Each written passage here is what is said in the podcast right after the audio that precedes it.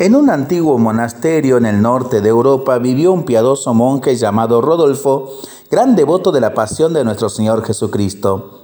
A menudo se refugiaba a los pies de un gran crucifijo que era muy venerado en la capilla, no solo por los religiosos, sino también por el pueblo de la región.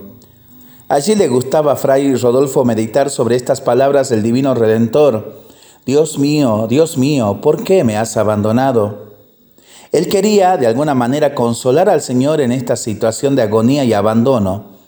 Y un día, movido por este generoso y noble deseo, decidió hacerle un audaz ruego.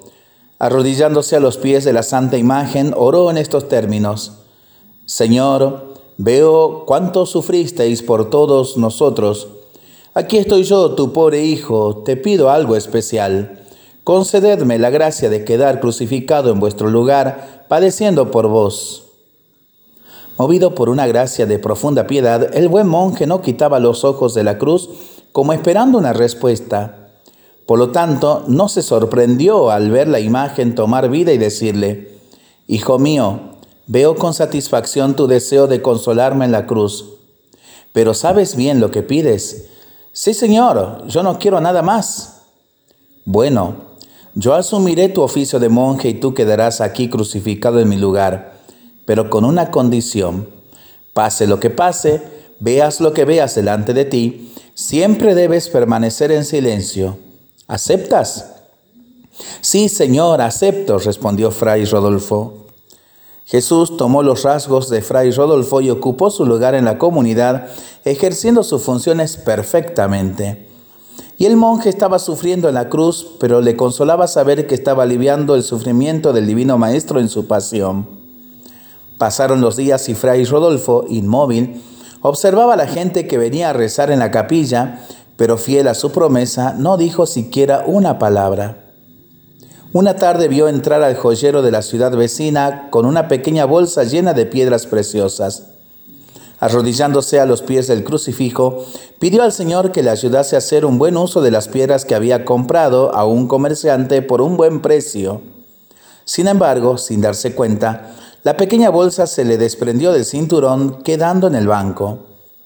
Poco después entró un hombre de apariencia deshonesta y sospechosas actitudes. Miraba a todos lados como si buscara algo o como queriendo saber si estaba siendo observado.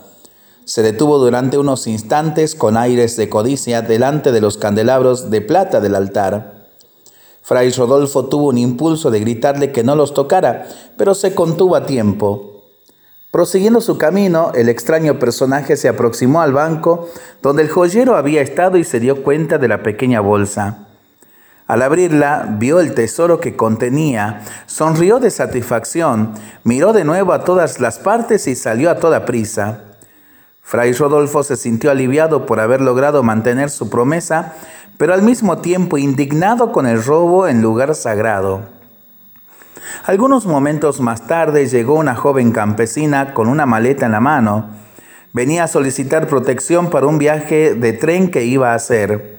Se arrodilló en el lugar exacto donde hacía poco estuviera el joyero.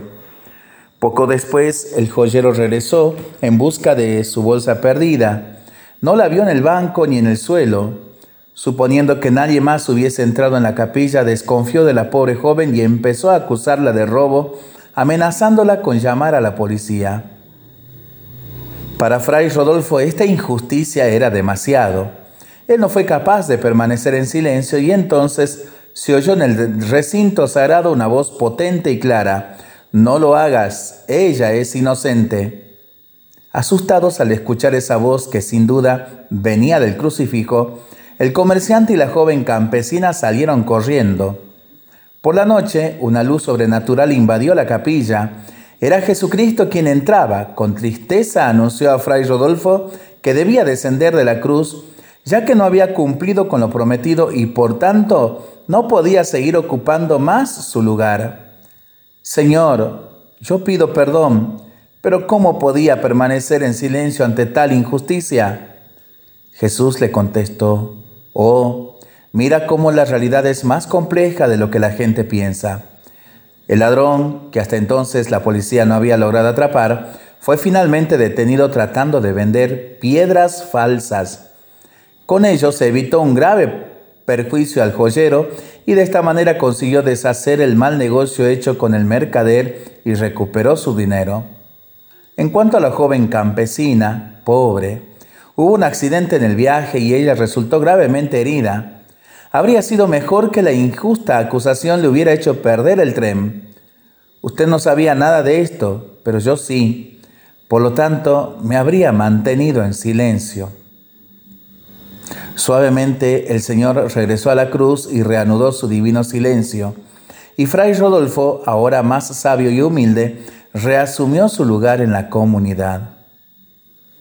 No es infrecuente quedarnos afligidos cuando nuestro Señor Jesucristo no atiende de inmediato a nuestras peticiones.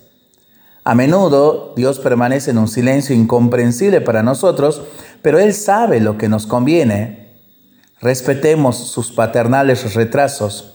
Incluso cuando Dios parece callarse, nos atiende de la manera más provechosa para nuestras almas. Para pensarlo y para rezarlo en familia y entre amigos, ¿no? Mientras lo hacemos, pedimos al Señor su bendición, le seguimos pidiendo por el fin de la pandemia, de las guerras y por el buen tiempo para nuestras vidas, nuestros animalitos y nuestros campos. Y nosotros responsablemente nos cuidamos y nos comprometemos a ser verdaderos instrumentos de paz. Que el Señor nos bendiga en el nombre del Padre, del Hijo y del Espíritu Santo. Amén.